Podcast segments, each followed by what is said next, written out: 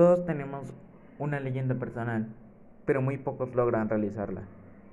Hola, mi nombre es Darío Samudio Vanegas. Estoy cursando el tercer año de secundaria en el Instituto Panamericano.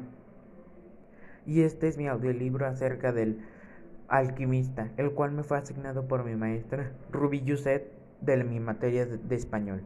Espero que les agrade mucho y comencemos. El alquimista empieza cuando un pastor con sus ovejas en la noche llegó a una iglesia abandonada donde pasaron la noche. Pero él tuvo un sueño en el cual había visto que había un tesoro en las pirámides de Egipto. Él, al despertar, fue recordando cuando una vez él fue a una ciudad donde conoció a una chica, hija de un comerciante, al cual él le vendía lana. Él recordaba cómo le contaba historias, pero siempre ella preguntaba que por qué sabía leer, y él le contestó que él siempre supo leer porque él, él también fue niño, el cual fue a la escuela. Al pensar en eso, él tuvo buenos recuerdos. Luego de pensar en eso, fue a una ciudad llamada Tarifa, en el cual iba a ir a visitar a un, a un intérprete de sueños. Al entrar ahí, vio a una señora gitana, la cual se tenía malos recuerdos de los gitanos y malos pensamientos de ellos. Él, al decirle que no podía interpretar su sueño, se fastidió y se frustró y salió para hacer las cosas que necesitaba hacer en esa ciudad llamada Tarifa. Él siempre pensó que él hacía muchos amigos entre las ciudades que visitaba.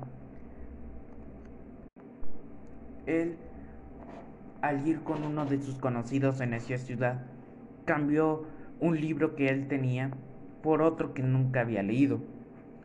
Después de eso, él se sentó a leer en un banco. Pero él trató de leer, pero nunca entendió. Luego llegó un, un viejo, el cual se sentó al lado de él. Luego el viejo, tratando de hacer plática, él le dijo que sabía cuál era la mayor mentira del mundo y que todos la creíamos. El alquimista le surgió la duda y le preguntó cuál era, y él le contestó que el, el gobernador de, nuestro, de nuestra vida es el destino.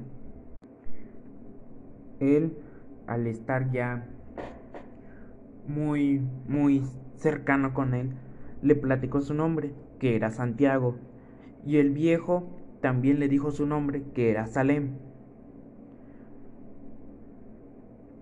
Pero en realidad Salem no era su nombre, sino de que era él el rey de Salem, Melquisedec. Él, al contarle de que él tenía problemas, se, se miró frustrado, pero el viejo le empezó a describir muchas cosas del cual él solo sabía o casi nadie sabía de su historia. Luego, el viejo dijo, yo cumplí mi leyenda personal, pero Santiago no sabía que era la leyenda personal, así que le preguntó, y él le contestó que era el propósito que él tenía o acción que hacer en su vida. El viejo le contó una historia en el cual Santiago supo que era muy importante seguir con esa leyenda personal. El viejo le pidió el 10% de sus ovejas para que así él fuera poder ir a Egipto. Luego Santiago le ofreció 10% del tesoro, pero el viejo dijo que Si empiezas por prometer lo que aún no tienes, perderás tu voluntad para conseguirlo. Él, a la mañana siguiente, le dio el 10% de las ovejas. Él, después de un rato, pensó que las ovejas ya no sufrirían de no estar con él, ya que ellos solo buscan conseguir agua y comida. Luego, al reencontrarse, el viejo le habló de que las señales eran fundamentales para saber qué camino seguir. Después de eso, el viejo le mostró dos piedras preciosas, una, una blanca y una negra, las cuales le servirían para tomar decisiones que no fueran preguntas muy complicadas, sino de que fuera un simple sí y un simple no.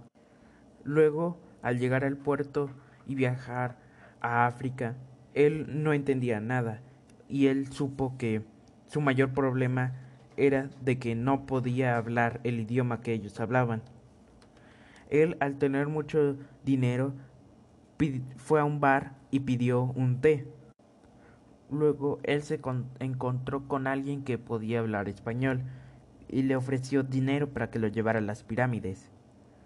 Él lo siguió, pero el dueño le quiso quitar el dinero al amigo de Santi. Pero el amigo de Santi se defendió y al agarrar el dinero se fueron para llegar o encontrar un modo de llegar a las pirámides. Al llegar a un mercado para comprar camellos, ellos se separaron por la multitud de gente que había hasta que Santiago se dio cuenta de que el, el cantinero o el dueño del bar estaba diciendo de que su compañero era un ladrón y por eso le quería quitar la bolsa de dinero. Al darse cuenta que no tenía su dinero, lloró y decía que esto era injusto para que porque él quería cumplir sus sueños. Luego él empezó a llorar, pero al ver sus bolsillos notó que sí tenía las dos piedras y les preguntó que si aún él tenía la bendición de aquel viejo que lo hizo hacer su leyenda personal. Y las rocas dijeron que sí. Luego se rió y dijo que siempre tomaría sus propias decisiones. Después de esto, al ser ya muy tarde, se, se cayó dormido en medio de todo el revoltijo y multitud del comercio. A la mañana siguiente, alguien, un mercader, lo despertó para que se quitara de ahí ya que ya empezaría a vender el mercado. Después ayudó a un pastelero y se dio cuenta en su cara que él lo hacía por felicidad. Un mercader de cristales se había quedado solo ya que no pasaba mucha gente por ahí y empezó a ver a un muchacho entrar y se iba a esperar hasta que se fuera del local. Luego ese chico le pidió que le diera un plato de comer ya que él limpiaría los cristales a cambio. Después de que él le dijera que no era necesario limpiar los cristales, él le ofreció que el muchacho trabajara ahí, para él. Luego, al decirle el muchacho que quería ir a las pirámides de Egipto, el mercader se rió ya que faltaría mucho más de un año para que él pudiera ir ahí. Así que el muchacho se retractó y dijo que solo compraría ovejas. Después de estar un mes allí trabajando, el muchacho le dijo al mercader que por qué no hacían una cristalera. Luego de no contestarle, dos días después, el mercader empezó a tener otra vez curiosidad del porqué de la cristalera. Y él dijo que porque él quería que avanzara su negocio. El mercader le habló de que en su religión musulmana habían tres leyes, las cuales una nunca la había cumplido, y de que era ir a hacer a un viaje a la Meca. Él le dijo que la Meca era su inspiración para no tener que vivir un riesgo y su inspiración de que él pudiera vivir todos los días iguales.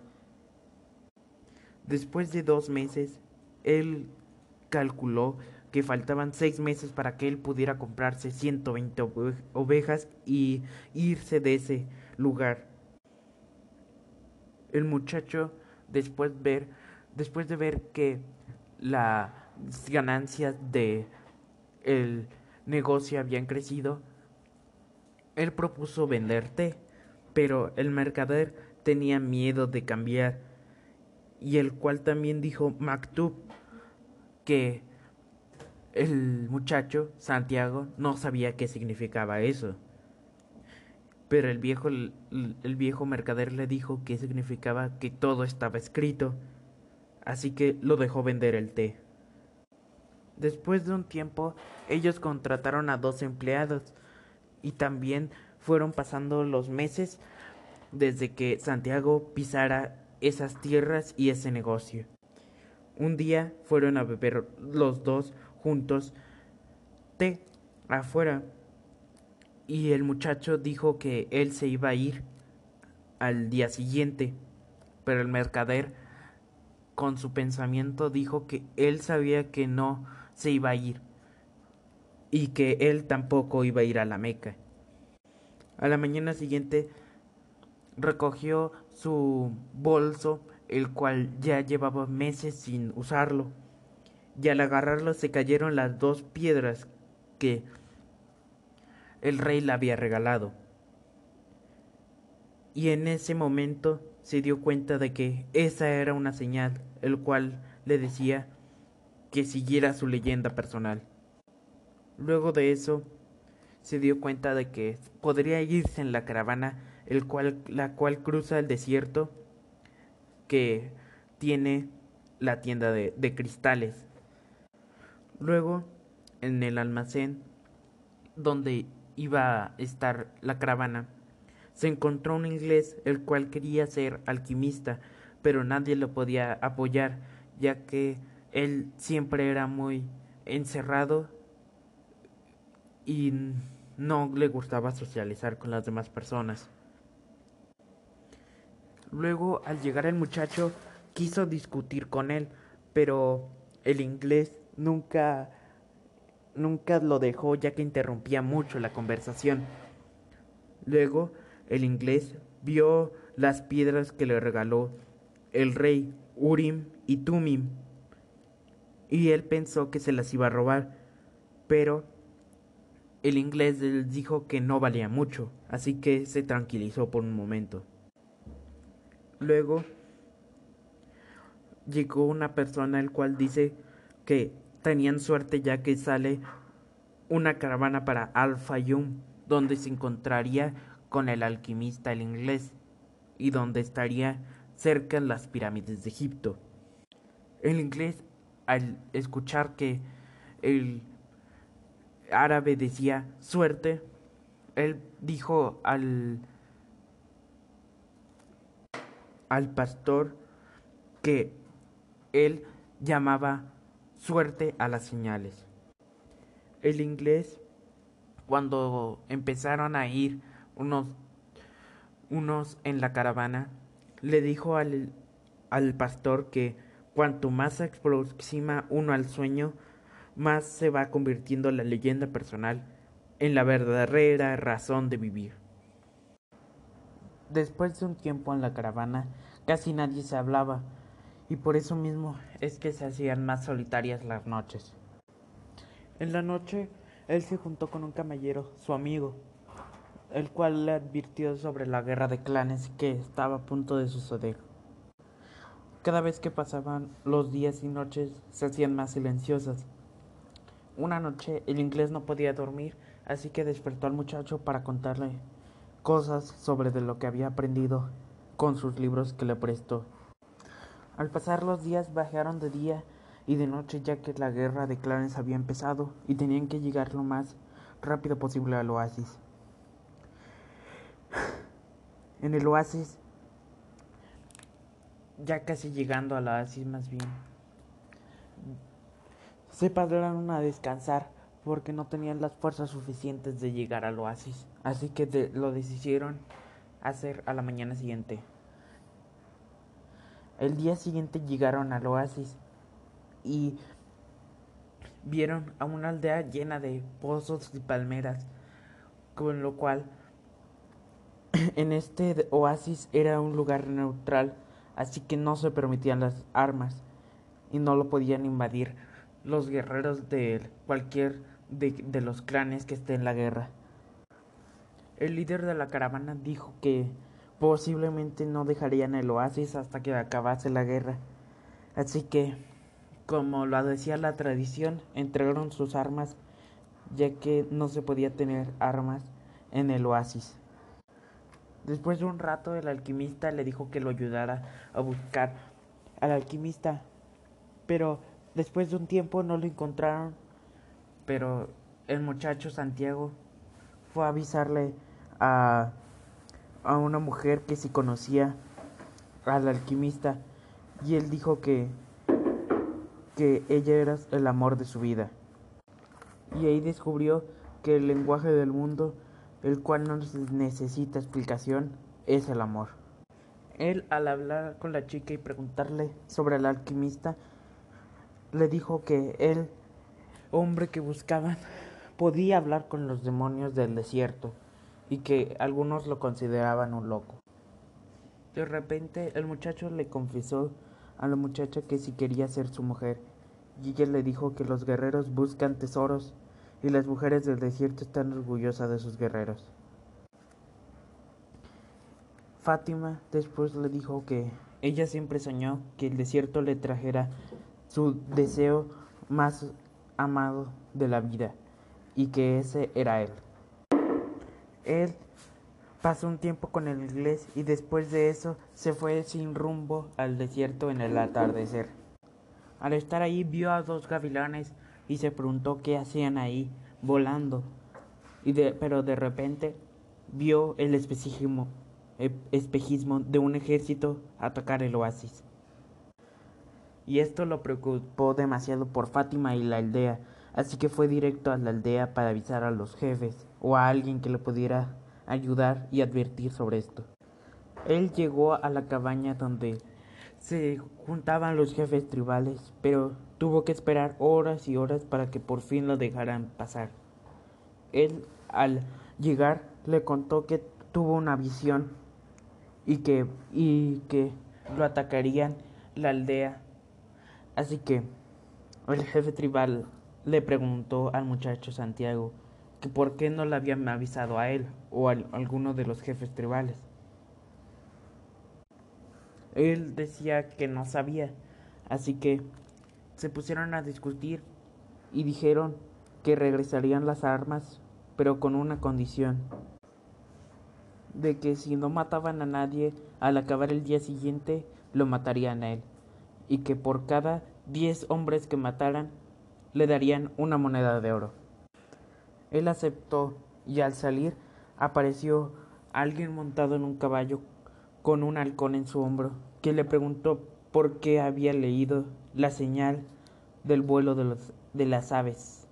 Y el muchacho dijo que porque solo vio al ejército y no vio nada más, así que no le pareció nada raro. Después de contestarle, el hombre montado en el caballo le preguntó que qué hacía en esta tierra extranjera para él. Y él dijo que quería cumplir su leyenda personal. Así que el caballero montado en el caballo se fue y decía que lo visitara al día siguiente, pero le preguntó al hombre en el caballo que dónde vivía y él señaló al sur.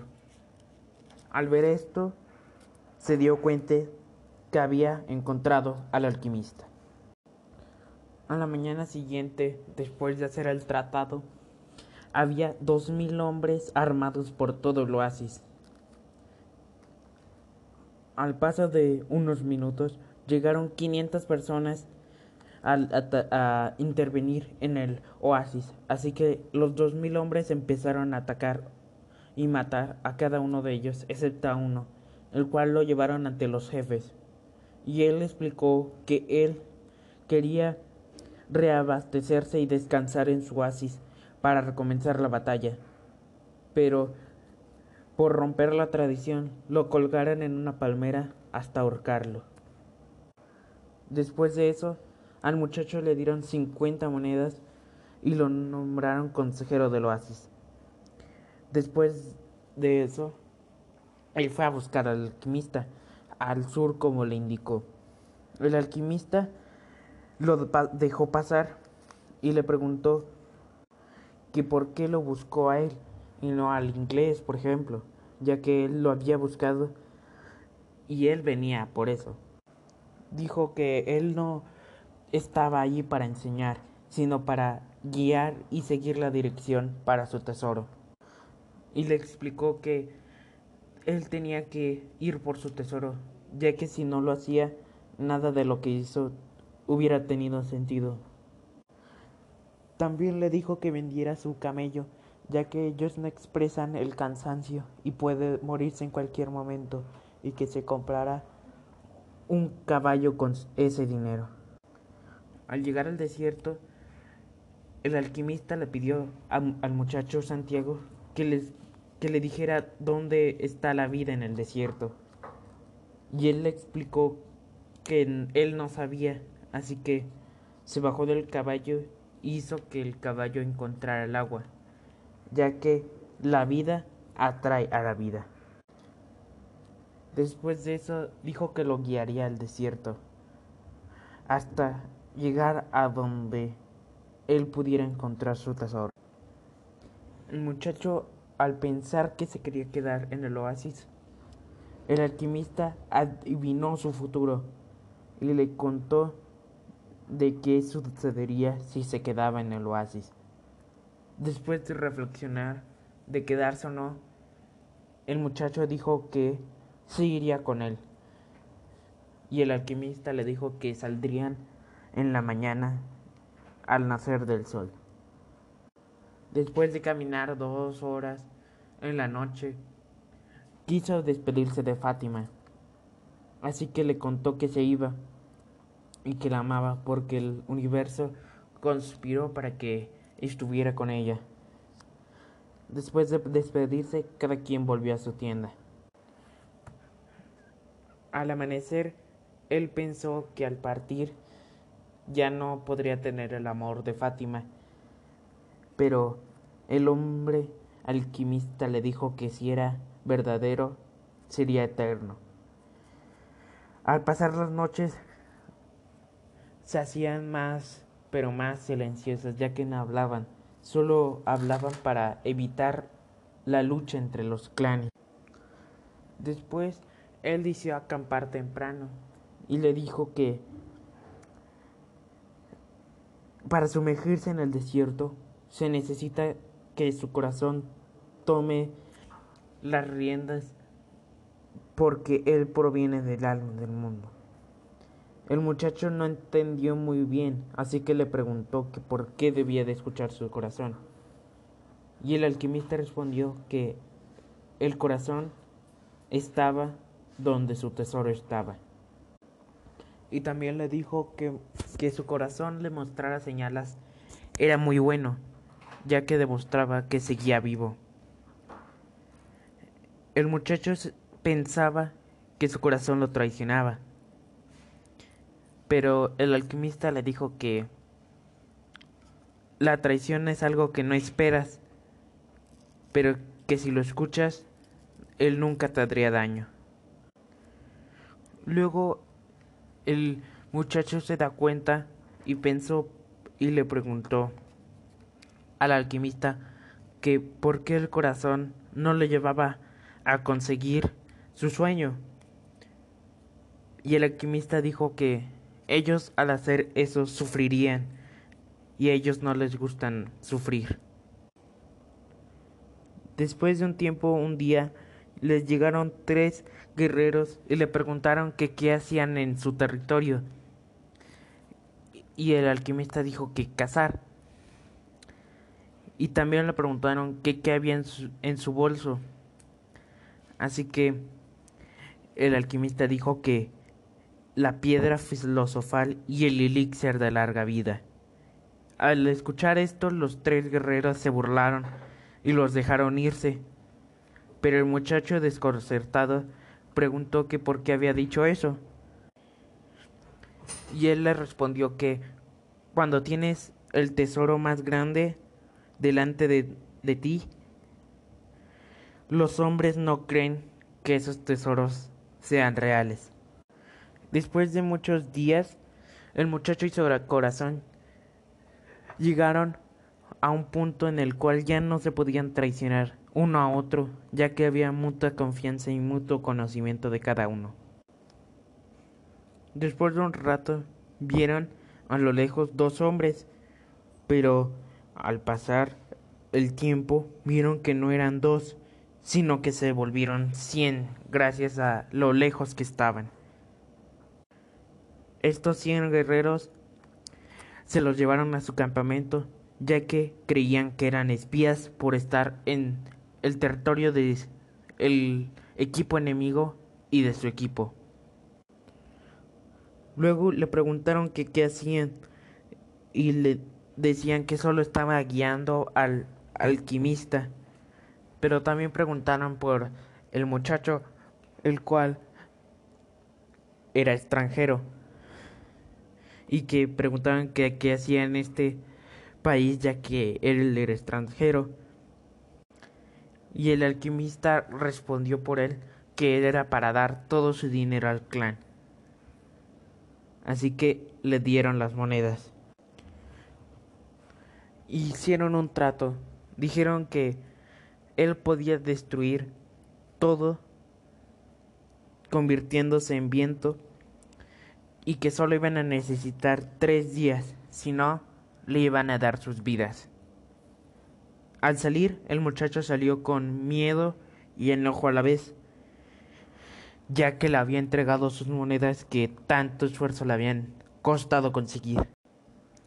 Al primer día él se sentía asustado ya que no sabía cómo transformarse en viento, y el alquimista le dijo que él iba a ser el que iba a morir ya que él sí sabía saber, él sí sabía transformarse en viento. Al segundo día fue a una roca en el desierto, al cual donde él pudo platicar y conocer a su corazón y al desierto.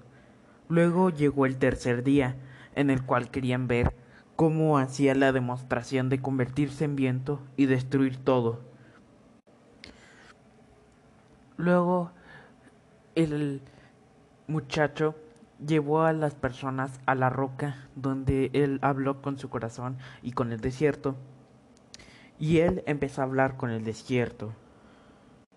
Él habló con el desierto y le platicó que quería convertirse en viento, pero el viento le dijo que no podía hacer eso, así que al no poder hacerlo el desierto se lo pidió al viento con ayuda del desierto él le platicó de todas las diferencias que había entre hombres y el viento, y, el viento al aceptar quería convertirlo en viento para que le pudiera platicar sobre todo de las posibilidades de los hombres y el viento. Pero al final él no sabía convertir a los humanos en viento. Luego al no al no saber eso quiso que le ayudara a ver y hablar con el cielo, así que habló con el sol. Y el sol dijo que él sabía que era el amor y sabía qué tenía que hacer para que su amor por la tierra hiciera lo que tuviera que hacer para conseguir no hacerle daño. Después, el muchacho le dijo que en el sexto día de la creación, todo, todos cumplían una función, pero decía que era mejor convertirse en algo más para tener una nueva leyenda personal o un nuevo destino. Y también le explicó que el amor es la fuerza que transforma y mejora el alma del mundo. Después de él intentarlo, pero él no sabía cómo convertir a un humano en viento, así que él le dijo que podía hablar con la mano que lo escribía todo. Él después de un momento sintió el amor en su corazón y empezó a rezar. Y de repente descubrió que el alma del mundo era parte del alma de Dios y que el alma de Dios era su propia alma. Luego llegó el viento y, y arrasó con todo el campamento, así que después de eso los dejaron libres. Ellos fueron a un convento o un monasterio en el cual querían estar un momento para tranquilizarse y pedir prestada su cocina. Luego al llegar a la cocina le dijo que desde ahí él seguiría solo y que ya no lo acompañaría. Luego sacó de su bolso el elixir y de ahí hizo que el plomo se convirtiera en oro. El muchacho dijo que si él lo iba a poder hacer, pero todos tenemos una leyenda personal y esa era la mía. Es lo que le dijo el alquimista al muchacho Santiago. Después de salir de ahí, dividió ese oro en cuatro partes. Una se la dio al monje que lo dejó usar su cocina, otra se la quedó a él y otra se la dio al muchacho. Pero la última que sobraba también se la dio al muchacho, ya que perdió dos veces su oro. Cuando fue robado en el comercio, en el lugar de comercio, y también cuando le dio todo su oro al comandante para poder vivir tres días más. Y como le habían robado dos veces, dijo que lo que sucede una vez no sucederá nunca más, pero lo que sucede dos veces probablemente ocurra una tercera vez. Después de ahí se separaron y se despidieron. Él empezó a hablar con su corazón y dos horas de dos horas y media de camino en caballo y andando porque él dejó su caballo libre para que pudiera ir a buscar vida. Al llegar a una duna sintió algo y le dijo que cuando él sintiera que ya está ahí, empezaría a llorar. Al llegar a la cima, él, por instinto de su corazón, se arrodilló y empezó a llorar. Después de un rato, llegaron dos personas que parecían mm, un poco malas. Luego le preguntaron que necesitaban dinero y el muchacho les dijo que no tenía nada. Así que lo registraron y vieron que tenía oro.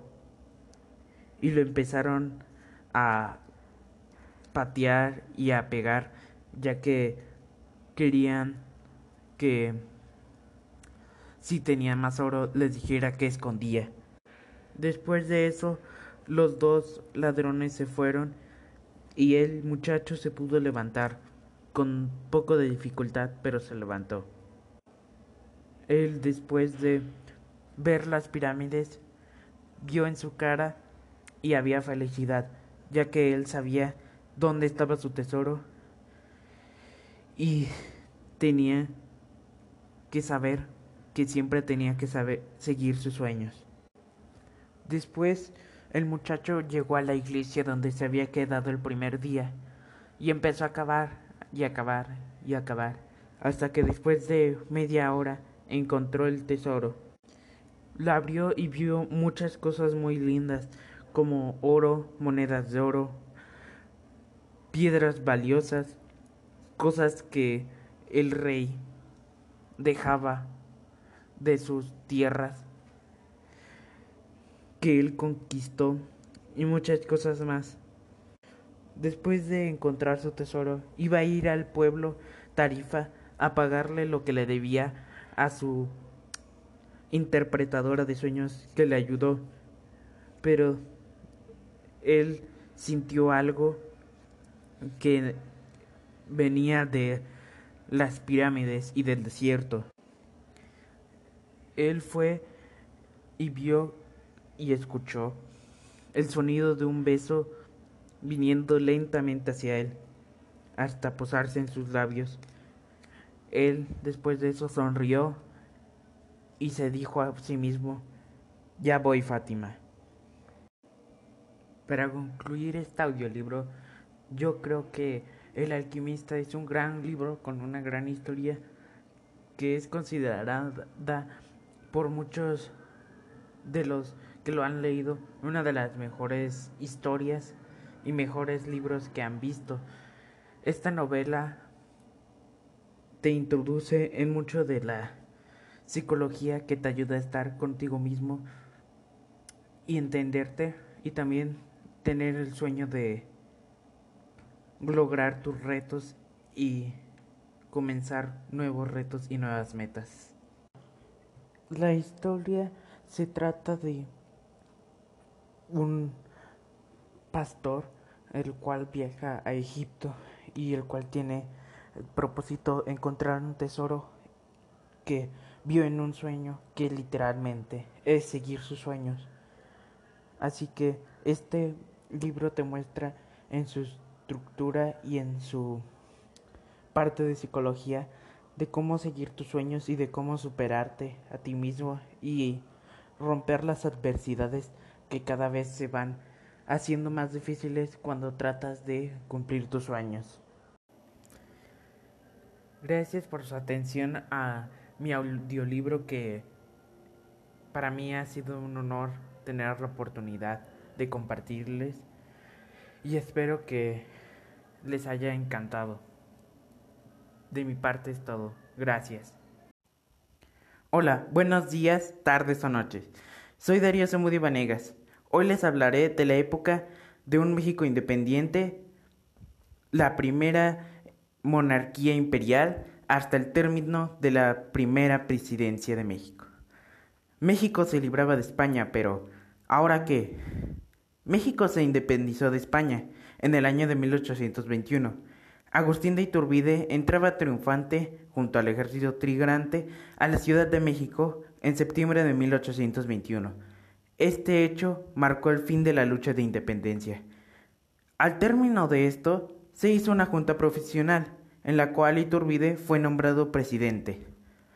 Al rechazar la familia real española la corona de esta nueva nación, la noche del 1821, el 18 de mayo, hubo un alboroto callejero por biomarcha que demandaba que Iturbide fuera el nuevo dirigente de este país. Y a su vez, Iturbide convencía a la plebe para lograr ser proclamado emperador. Y en la madrugada del 17 del mismo mes y mismo año, él se proclamó emperador y fue ratificado dos días después por el Congreso. El 21 de julio de 1822, gracias a asusar a la plebe y amenazar con su renuncia, él se convirtió en emperador y fue coronado como Agustín I. Iturbide tenía muchos opositores, tales como Nicolás Bravo, Vicente Guerrero y Guadalupe Victoria. De igual modo, Antonio López de Santa Ana declara el plan de Casamata. La presión llevó que al 22 de febrero de 1823 abdicara y se fuera Iturbide y su familia a Italia, exiliados, y fue declarado en abril de 1924 traidor a la patria. El exemperador, ya pensando que todo se había perdonado, regresó en 1824, pero fue arrestado al llegar y lo fusilaron el 19 de julio de ese año. El siguiente que llegaría a ese puesto sería José Miguel Ramón Adauto Fernández y Félix, el cual es conocido mayormente por el nombre de Guadalupe Victoria. Este nombre proviene de que él ganaba muchas batallas y por su gran afición a la Virgen de Guadalupe. Él participó en el Plan de Iguala junto a Vicente Guerrero y Agustín de Iturbide. Pese a las diferencias que tenía con este último, pues Victoria era partidario de la República y siempre, siempre se impuso al establecimiento de una monarquía imperial. Guadalupe Victoria fue escogido por el Congreso como reemplazo de Agustín I del 10 de octubre de 1824 al 31 de marzo de 1829. Su gobierno destaca por buscar los intereses de la patria y no los propios. Fue el iniciador de un gobierno democrático, dividido en los tres poderes, ejecutivo, legislativo y judicial. Era un insurgente, defensor de las garantías y la Constitución, que se proclamó en 1824. Es el iniciador de la infraestructura política de la República. Él, al concluir su periodo de presidente, se retiró a una hacienda privada en el campo, una hacienda llamada El Jobo. Murió en el castillo de Perote el 21 de marzo de 1843 y con su muerte se acabaría el primer periodo de gobierno, el cual ayudaría más tarde, hasta el día de hoy, a establecer el gobierno que tenemos. Así termina mi explicación de cómo pasamos un cambio drástico en nuestra política de monarquía imperial a una república manejada por tres poderes los cuales están hasta hoy en día. Bueno, aquí termino yo. Les deseo un buen día, buena tarde o buena noche.